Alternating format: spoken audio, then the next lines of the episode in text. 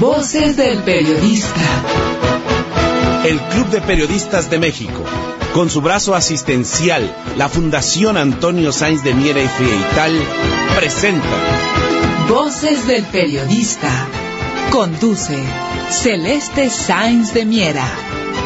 Comenzamos.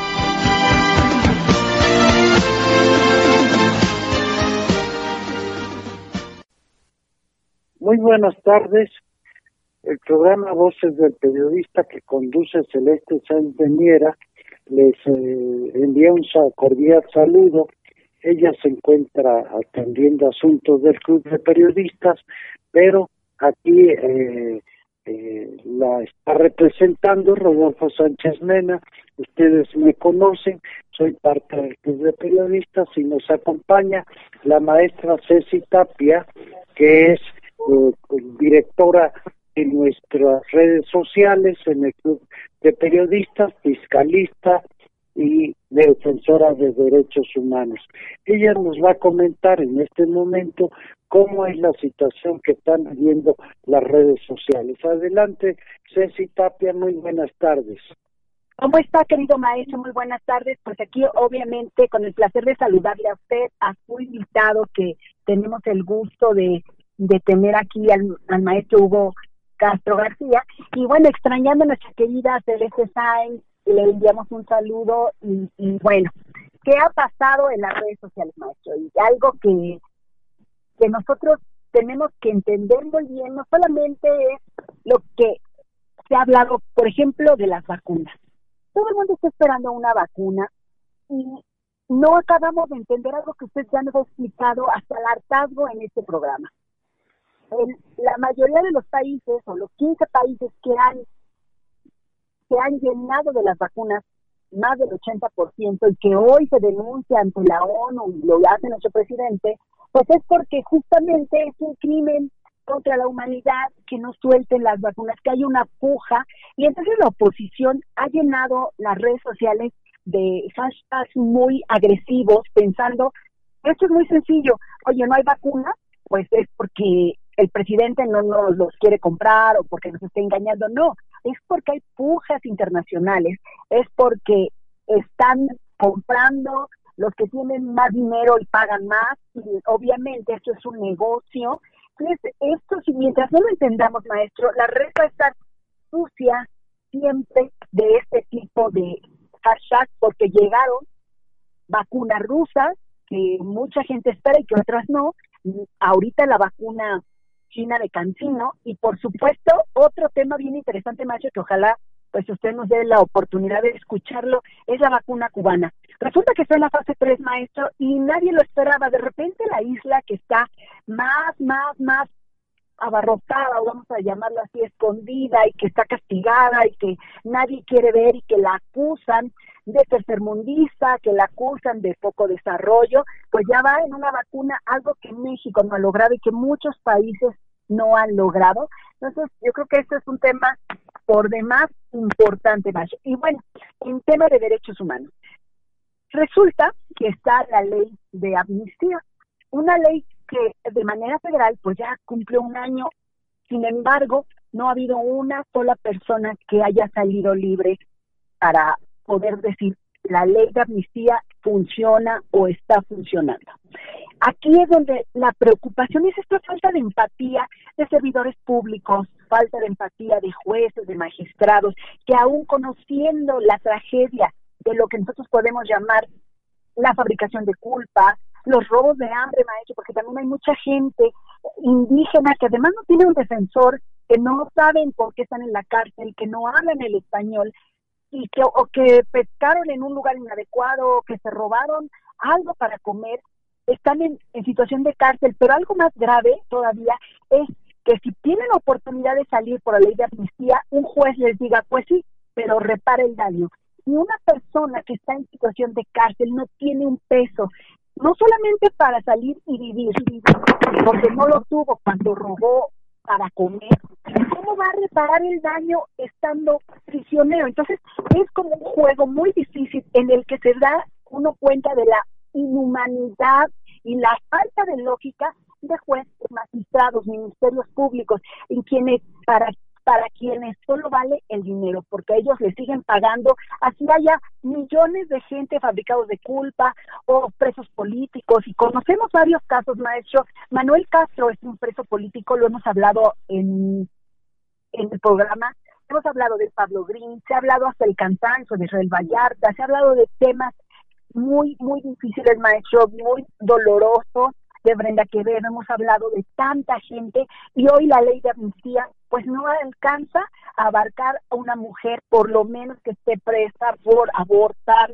eh, y que esté y que está en más de 20 años en la cárcel. Entonces yo creo que nos está faltando como sociedad la humanización, algo que tenemos que buscar porque la profesionalización, y lo hemos platicado también, no solo es lo más importante, sino cómo vas a ser empático con alguien que está en una situación tan lamentable como es la prisión, pensando además que es un delincuente cuando a lo mejor puede ser un, fabricado de culpa o un torturado para que confiese un crimen que no cometió. Obviamente, esto hay comités para vigilar que no vaya a ser un verdadero delincuente, pero sin embargo no ha funcionado. Y esto lo platico porque el día de hoy, a las 2 de la tarde, se creó una comisión en la Cámara de Diputados para continuar con esta con este trabajo porque se hizo la ley de amnistía del Estado de México.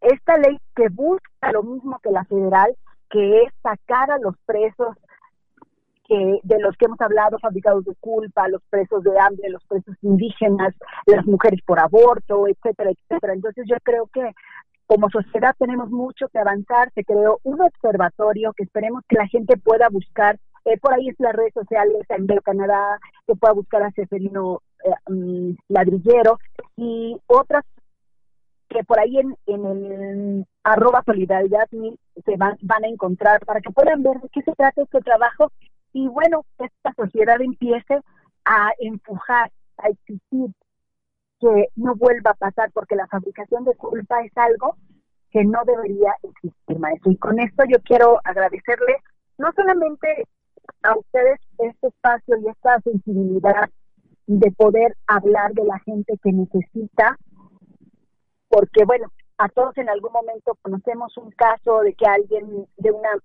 ¿Se acuerda usted, maestro, de las famosas madrinas que luego agarraban a alguien que iba caminando, le sacaban el dinero, eh, lo golpeaban, lo asaltaban. Mucha gente que jamás denunció. Y esos casos también existen en penales. Gente que los quisieron extorsionar y que finalmente les están buscando que les pongan eh, una droga o un arma, e, ese sembrado de, de prueba que para mucha gente no es desconocido. Pero todavía algo más grave, maestro. 2.333 expedientes que están extraviados en la Fiscalía del Estado de Sonora y que jueces y magistrados no dicen nada, que se sobreseen los casos utilizando la pandemia como pretexto y que entonces nos damos cuenta que obviamente la Procuración de Justicia en nuestro país nos queda mucho a deber, maestro. Y este va a ser mi comentario sobre redes sociales. Muchas gracias. Muchas gracias, Ceci Tapia. Pues desde luego, eh, la vacuna, la vacuna soberana de Cuba ya entró en su tercera fase y después de esta prueba, pues ya tendremos la opción de adquirirla también, porque Cuba, pues en este terreno es muy generosa, muy solidaria, a contraposición de las grandes farmacéuticas que están produciendo este par, esta vacuna y que en el monopolio que han tenido para las grandes potencias y que han dejado al margen, pues no solo a nuestro país, hay países aún más afectados. ¿sí? Ecuador apenas está recibiendo una pequeña dosis de vacunas y pues es una situación muy muy crítica y por ello se está pidiendo que las patentes las patentes se cedan para producir vacunas para todos. Pero esto es un tema que todavía va para largo. Hoy contamos con, con un invitado especial de, de nuestra directora de, del Club de Periodistas, que es el licenciado Hugo Castro Aranda, presidente de la Academia Mexicana, de la Sociedad Mexicana de Geografía y Estadística, y que nos va a comentar cómo estamos trabajando el Club de Periodistas y la sociedad a través de los programas que está desarrollando la sociedad mexicana en su carácter de consultora del Estado mexicano. ¿Cómo le va, licenciado Hugo Castro? Muy buenas tardes. Buenas tardes, licenciado Sánchez Mucho gusto en saludarlos, gracias invitación y estoy a su parte. Pues, querido maestro, ¿qué le parece si vamos al corte y ahorita escuchamos al maestro Castro? ¿Cómo no? Vámonos al corte.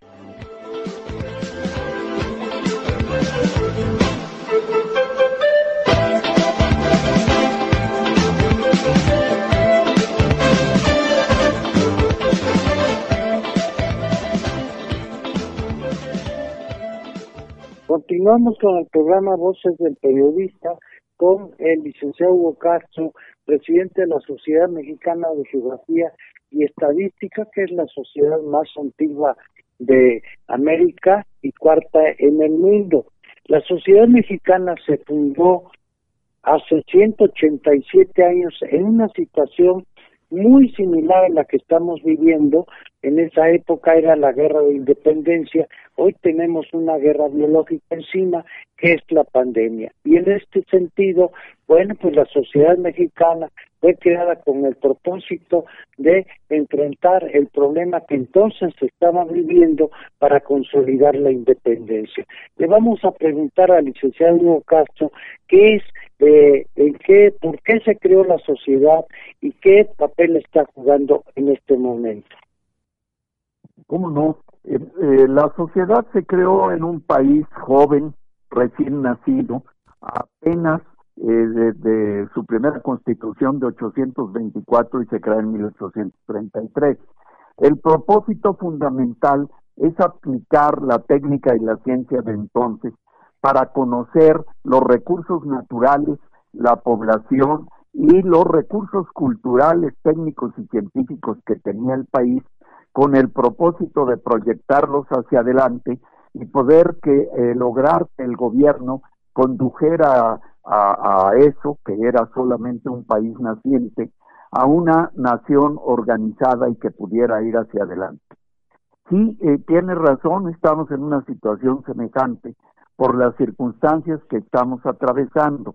Nuestra sociedad es una sociedad pluridisciplinaria, que quiere decir que usa de todas las herramientas que proporcionan todas las ciencias y el desarrollo de todas las tecnologías para hacer investigación que conduzca a la solución de problemas nacionales. Como toda asociación de esta naturaleza, ha pasado por muchos eh, momentos en los cuales es crítica su propia situación y hoy está eh, eh, con la el gran entusiasmo de sus socios tratando de desempeñar el papel para la cual fue creada con todo el acierto que permite el pensamiento. En general, tratamos de dar eh, eh, perspectivas y, propuestas para la solución de problemas actuales. ¿Y qué programas se está llevando a cabo en este momento la sociedad que sean de interés general, interés para todos, para el propio gobierno? En primer lugar, lo, lo que teníamos más a la mano, que es la reconstrucción de nuestra propia realidad, partiendo de una mirada hacia las situaciones históricas cercanas que han llevado al Estado mexicano a ser tal como es el día de hoy. Es decir, si entendemos que el Estado es la máxima organización que puede lograr una sociedad cualquiera, entonces hacer una revisión de nuestro de nuestro proceso organizativo y de la organización que hoy tenemos es fundamental para tratar de optimizar el funcionamiento de esta organización. Eh, escucho hablar, por ejemplo, de la pandemia. El hecho de que en los últimos años, concretamente los 35 años pasados, hayan desaparecido las instituciones que hacían no solo experimentación, sino que fabricaban vacunas y que lograban que la virología se pusiera al servicio de la farmacopea para tratar de encontrar eh, la manera de adelantarse a las enfermedades o declaradas estas, darles remedio, eh, eh, fueron desaparecidas las instituciones que lo hacían y fueron sustituidas nada más que por la pura mención y muchas de ellas ni siquiera, de manera tal que nuestra sociedad pretende que es indispensable que la gran capacidad de pensamiento instalada que se ha logrado a través de muchos años de educación pueda ahora lograr que tengamos nuestra propia manera de enfrentarnos a estos problemas que de ninguna manera son desconocidos para los hombres de la biología y de la ciencia en México. Le puedo preguntar de cómo eh, cómo estaba el gobierno eh, a partir de que se inició la revolución y se preparó el país precisamente para que lo que hoy estamos enfrentando no nos sucediera. ¿qué tenemos que hacer para que lo que se está viviendo no se vuelva a repetir? Porque antes estábamos preparados para resolver todos estos problemas, pero dejamos de hacerlo. ¿Y por qué dejamos de hacerlo? Bueno, pues ya la mayoría de la población identifica la fase neoliberal, pero ¿qué tenemos que hacer de aquí en adelante en vista de la experiencia que ha tenido el país y qué es lo que está investigando la Sociedad Mexicana de Geografía y Estadística? En primer lugar, confiar en nosotros mismos, confiar en los hombres de ciencia que se han eh, generado a lo largo de los últimos años dentro y fuera del país.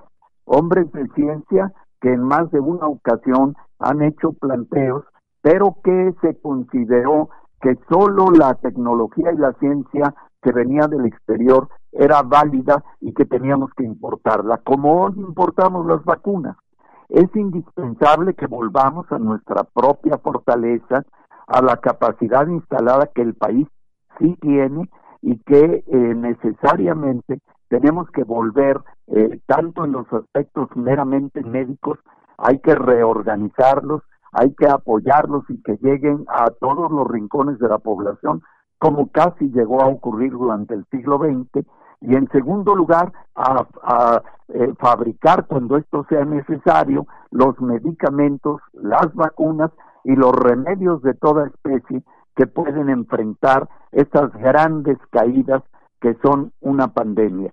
Si hace 500 años la pandemia de viruela destruyó eh, eh, la mitad del, de la posibilidad, eh, no solo militar, sino técnica de la Gran Tenochtitlan para defenderse de la invasión europea, hoy nos ha ocurrido algo semejante porque los grandes negocios han anulado la, la capacidad mexicana para que eh, el Estado social vuelva a funcionar.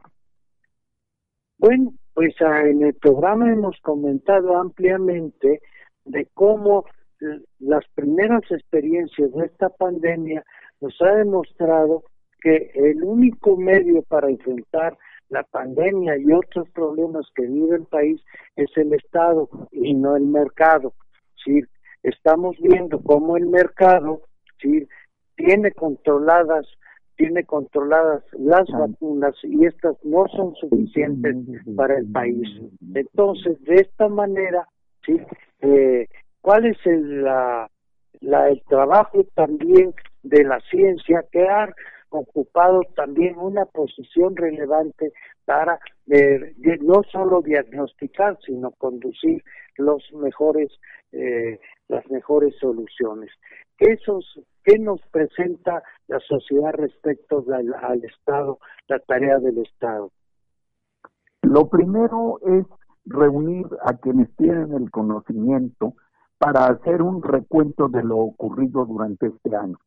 Es eh, eh, fundamentalmente este año, pero que tenemos que irnos hacia adelante con el propósito de hacer las propuestas concretas de cómo reactivar la producción de fármacos y vacunas con los propios recursos del país, sacándonos entonces de la eh, eh, necesaria dependencia del exterior que en este momento no tiene no tiene solución. No tiene solución. lo que vemos entonces es que el problema está en términos de primero se tiene que atender todo lo que estamos enfrentando en terreno en el terreno de la salud pero que también si más adelante pues viene la solución de otros problemas como son los que se ha generado a partir del desempleo, de la falta de producción de alimentos, alimentos adecuados y la satisfacción de las necesidades educativas de los niños que están siendo seriamente afectados porque la permanencia en casa se ha prolongado y se han presentado otro tipo de problemas. usted ya presentó el panorama amplio mejor manera de lo que lo acabo de hacer yo. Quise eh, limitarme nada más al planteo del, del problema de la pandemia porque eh, parece ser que, lo que tenemos es que responder a esto justo por las circunstancias por las que estamos atravesando. Pero sí, si hablamos de la situación general del país, la sociedad está trabajando ya en, en eh, lograr planteos en los campos de la producción de alimentos, de la producción de, y conservación de la energía, de eso que se llama la autosuficiencia alimentaria y por supuesto y, primordialmente eh, tenemos que seguir produciendo nuestros propios recursos y nuestro propio capital para poder eh, lograr resolver los problemas que nos están heredando 35 años de ineficiencia y de una dependencia creciente del exterior. Todo ello no quiero plantearlo en términos de mera política. Yo quisiera en su momento nos permita a usted estos mismos espacios para explicar a qué propuestas se está llegando en cada uno de estos elementos. Y para ello tiene que haber un conocimiento pluridisciplinario que es a lo que la sociedad en este momento se está abocando. Bueno, sí, efectivamente ya adelante vamos a tener la oportunidad de ampliar el diálogo, que es una propuesta que está llevando a cabo tanto la sociedad mexicana como el club de periodistas. Pero en este momento nos preguntamos todos si esto es lo que hace el gobierno, esto es lo que hace la Sociedad Mexicana de Geografía y Estadística, pero ¿qué tareas tiene que realizar la población, los diferentes grupos sociales, los trabajadores del campo, los trabajadores de la ciudad, las amas de casa, quienes están trabajando en este momento, todos en condiciones que no eran conocidas por nuestro país es lo que tiene que hacer la, la sociedad.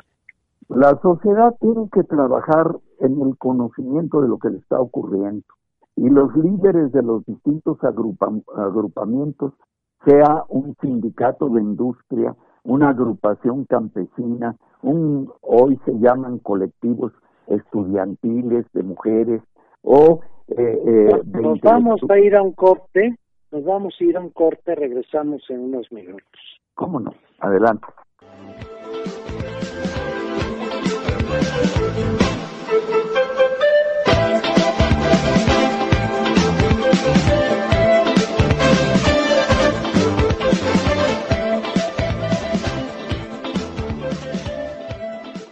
Continuamos con el programa Voces del Periodista con un mensaje, con un, con un, con una, un saludo muy afectuoso para nuestra conductora Celeste Sáenz para que se encuentre aquí. Estamos conversando con nuestro invitado de hoy, el maestro Hugo Castro Aranda, y le quiero preguntar, eh, dándole un poco la vuelta a lo que están haciendo, licenciado Hugo Castro, de esta de estas aportaciones que se están realizando con motivo de 500 años de la llegada de la expedición de los europeos a nuestro país y de esta famosa batalla aquí, una batalla naval y única en el mundo.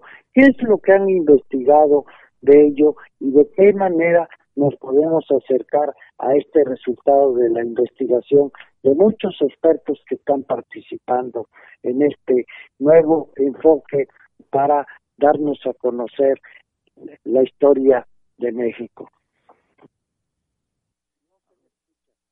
A ver, decía, eh, ¿se me escucha ya?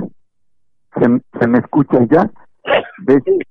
Decía que, estamos tratando de hacer concurrir en, un, en la realidad única dos versiones que fueron por necesidad diferentes en principio.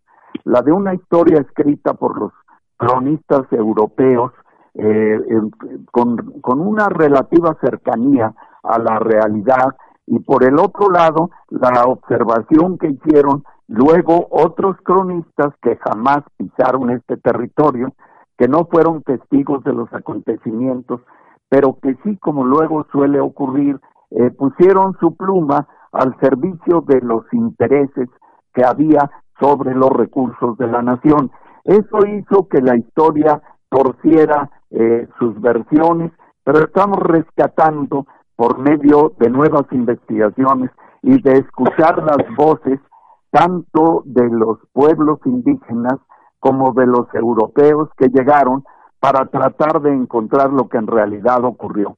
Esta batalla naval tan interesante, que es la, la batalla naval más alta del mundo, se pensaba que había sido estrictamente eh, la llegada de unos barcos construidos por los europeos que habían avasallado a, la, a Tenochtitlan y no fue así. Hubo verdaderas batallas navales que si bien eh, los eh, tenochcas no tenían eh, eh, embarcaciones del tamaño y del calado que, que, que, los bergantines que se construyeron, todos a remo, sí había una gran cantidad de embarcaciones que fueron aprovechadas por eh, los mexicas para resistir a estos bergantines. Y no solo, trataron de anclarlos al fondo de la laguna, haciendo lo que hacían con sus propias chinampas, que es poner unas, unos grandes pilotes anclados al piso de la laguna con los que rodeaban a los bergantines y que los inmovilizaron durante una buena cantidad de días. Por el otro lado, eh, desde tierra se resistían a los propios bergantines con toda clase de proyectiles de los que ellos tenían, si bien fueron superados por los, los eh, falconetes o pequeños cañones con los que bombardeaban los europeos a Tenochtitlan desde estas embarcaciones. La presencia de estas embarcaciones fue uno de los factores definitivos para la caída de la, de la ciudad. El otro factor fue justamente la pandemia. Decía hace un rato, eh, eh los ejércitos mexicas perdieron entre el 30 y el 50% de sus efectivos por muerte por viruela un ejército así diezmado, pues es muy difícil que pueda resistir.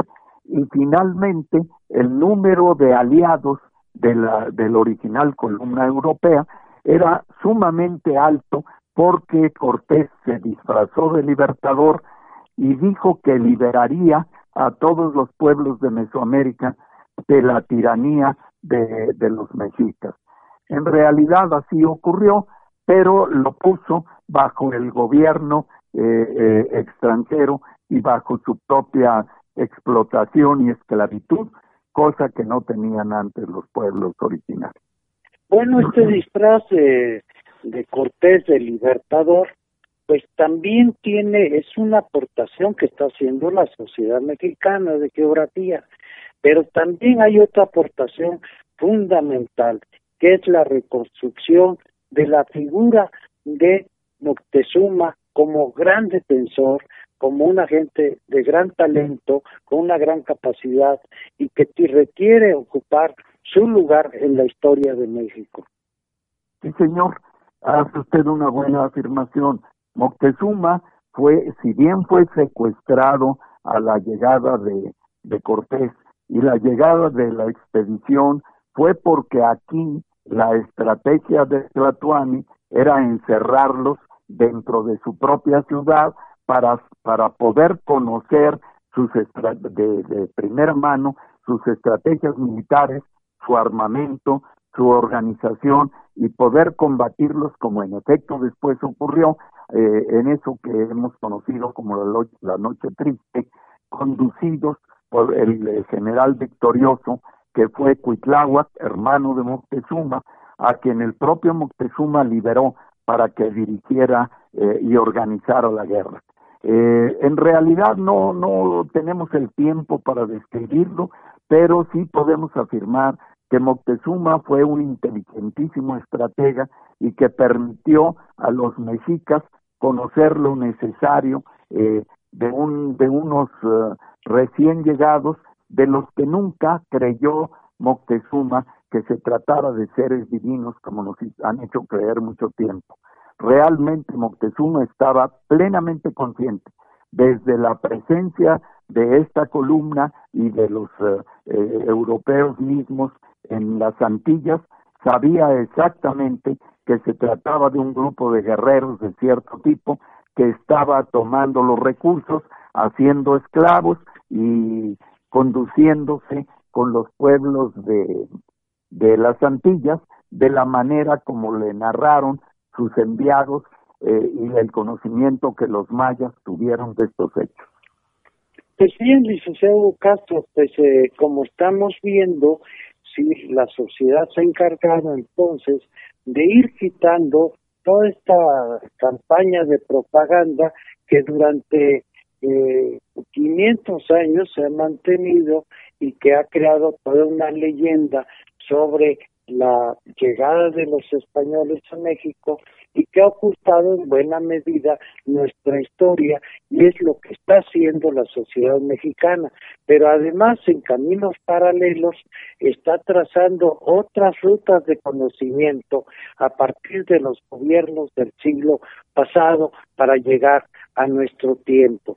Sí, ahí hay nuevas versiones, nuevas propuestas y la manera de enriquecer nuestra visión, que también, como lo comentaba usted, maestro, es una forma de que la sociedad, nuestro pueblo, las comunidades aprendan de nuestro país, de su historia y puedan tomar sus propias decisiones con nueva información.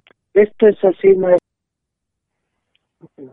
No Decía yo que esto es así y que buscamos una mayor claridad en todo lo que es nuestra historia, pero sobre todo nuestro futuro.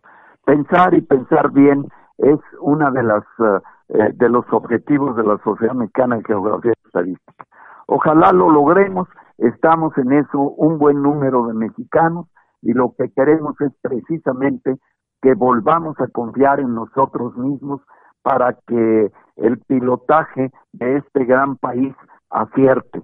Queremos contribuir a ello de la mejor manera posible y esto es pensando, divulgando el pensamiento, organizándolo y proponiendo soluciones. Doña Ceci, ¿qué opina usted de lo que estamos comentando? ¿Cuál es su comentario? Bueno, queridos maestros, pues yo creo que es muy interesante Sí, sobre todo cuando se habla de la historia de nuestro país y de lo que se quiere hacer, del rescate de todas las culturas, de toda la historia y de las cosas que muchas veces en las redes sociales, en el mundo normal, en, México, generalmente los estudiantes ya no le toman la importancia que tiene y esa es una plática muy sabrosa y qué bueno que, que ustedes nos están compartiendo sabiduría, maestro. Muchas gracias. ¿Cómo ve, maestro Hugo Castro, esta situación de eh, falta de información, falta de análisis y de cómo los jóvenes, los estudiantes que están en este momento, ya eh, en estas circunstancias se decía que los niños son el futuro de México, pero hoy el futuro está en manos de quienes están trabajando en los hospitales, los que están produciendo en el campo. Son ellos los que están en este momento quienes tienen en sus manos el futuro de nuestro país. Pero ¿qué tenemos que hacer para mejorar inmediatamente este futuro? En primer lugar, hacerles saber lo que en realidad está ocurriendo. Eh, eh, hay un, toda una campaña y sobre todo tenemos grandes estructuras transnacionales de una gran eh, de un gran contenido de dinero y de negocio que modulan la información y nos hacen saber y creer cuestiones que muchas veces se disparan de la realidad como ha ocurrido cuando hemos investigado el pasado reciente en el siglo XX de cómo han sido las grandes guerras que se han promovido desde los países centrales y sobre todo el papel que se les ha asignado a los países periféricos como el nuestro. Y digo periféricos porque son periféricos a la economía, no son eh, eh, eh, periféricos a la hora de entregar sus materias primas ahí son fundamentales. Nos vamos a la corte, maestro. Nos vamos al corte.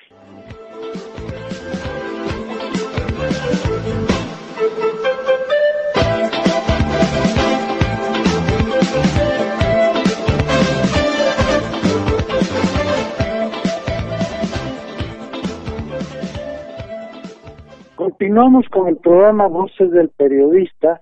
Estamos platicando, estamos comentando con el licenciado Hugo Castro, presidente de la Sociedad Mexicana de Geografía y Estadística, sobre la situación que se está viviendo y la necesidad de contar con información, con análisis, con y no nada más noticias que son prefabricadas para ocultar la realidad.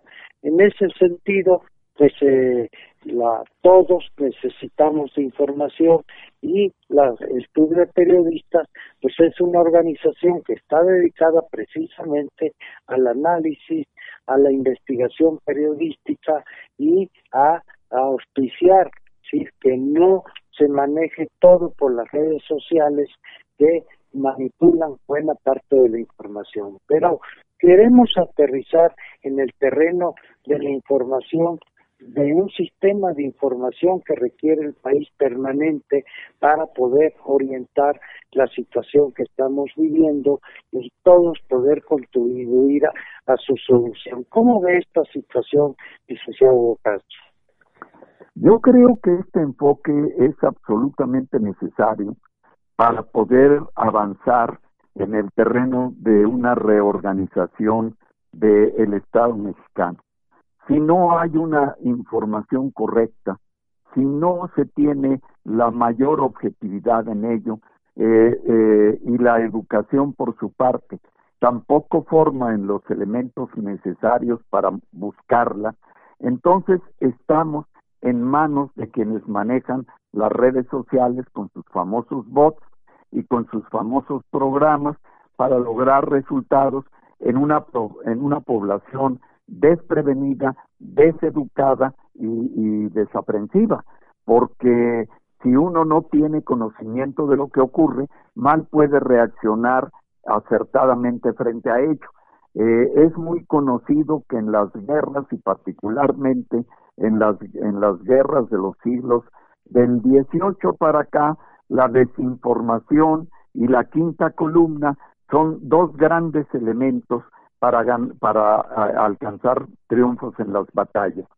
Eh, si nosotros pensamos que a final de cuentas estamos en medio de eh, pues una situación de conflicto que no ha parado desde la conclusión de la Segunda Guerra Mundial, pues nos estamos llevando la peor parte de la, de, eh, de los finales o del desarrollo de estos conflictos. Necesitamos una población bien informada, además de bien educada. Y en esto yo preguntaría, y lo tenemos que estudiar juntos, eh, los eh, profesionales de la comunicación, ¿qué pueden hacer para que, como ocurrió en el siglo XIX, los medios sí puedan informar, porque hoy han sustituido los medios a la opinión y la opinión se encuentra fragmentada, suelta y sin posibilidades de servir de base para una acción acertada frente a la realidad. Quizá es un tema. Sí, señor. Pues además de la propaganda, sí, también está el otro elemento que estamos viviendo. Doña Ceci lo conoce muy bien, es cómo generan miedo, cómo generan terror, sí, y cómo el terror paraliza bajo estas circunstancias. Y otra, licenciado, si usted me permite, eh, se ha producido una situación de anomia, es decir, de absoluta pérdida de los eh, puntos de referencia sociales, que es la razón por, los por la cual los jóvenes no se interesan por el pasado. La promoción de que solo lo nuevo sirve y de que lo, lo inmediato es el único objetivo que va unida a un hedonismo provocado por el miedo eh, es lo que tiene paralizada a una juventud que quizá no piense tan a fondo eh, como lo hacían otras juventudes en otros momentos. Y más hoy, porque eh, viendo ese plural, no tenemos una juventud, tenemos una multitud de juventudes que no reaccionan igual porque no tienen los elementos para lograrlo. Sí, sí, algún comentario que tenga antes de ir yo creo, no esto yo creo que esto es muy interesante no solamente porque todo lo que nos comenta el maestro Castro es muy verdadero. Las redes sociales hoy es la inmediatez la, esa desesperación por no lograr esta esta reacción inmediata el desprecio a la lectura el abuso de los de los recursos de video, por ejemplo, estas redes sociales de YouTube, de Periscope y de todo, que puede ser ya que me lo digan hablando en la tele, ¿no? Ya no está también, o sea, estas granjas de post, de troll y de todo eso que nosotros hoy conocemos y que han desvirtuado efectivamente las opiniones públicas, los conocimientos y que hoy nos damos cuenta que hacen lo que hacía la prensa tradicional, decirnos lo que no quieren que escuchemos haciendo ataques o lo que sí quieren que escuchemos o que sepamos, pero mucho tiene que ver lo que dijo el maestro Castro, es el conocimiento. Si no sabes, cualquiera te va a engañar, cualquier troll, cualquier bot y las fake news rondan la vida natural en la actualidad de nuestra juventud, maestro. Ese es mi comentario. Bueno, pues eh, hemos escuchado a doña Ceci Tapia, es nuestra experta en redes sociales, y vamos a dar paso al, a la última, al último trámite que nos queda con la, la últimos, los últimos comentarios del licenciado Castro. Bueno, este, nosotros hemos venido procurando que el pensamiento no se detenga. Uno de los resultados de estos medios de comunicación es que hacen al pensamiento light, muy ligero, muy de momento, y, y no profundizar ni en el futuro, ni en el pasado, y mucho menos en el presente. Se, se logra tener una democracia ligera, se logra tener una organización, pues que no importa, eh, y, y, nos dejamos conducir por la publicidad y por la propaganda, dos cosas distintas si, si ahondamos en su significado. El hecho de que además haya en nuestro en nuestras sociedades anomia provocada por el miedo, provocada por este por las amenazas, provocada porque el crimen ha tomado el lugar de la organización eh, política y, y compite con el Estado en todos los lugares del mundo y en nuestro país esto es muy evidente y todo ello va conduciendo a un Estado diferente. Hablo del Estado en términos jurídicos, políticos y sociales. Y entonces el Estado hoy está perdiendo la batalla, es decir, la organización colectiva está perdiendo la batalla frente al individualismo exacerbado, la inmediatez y a río revuelto, ganancia de pescador.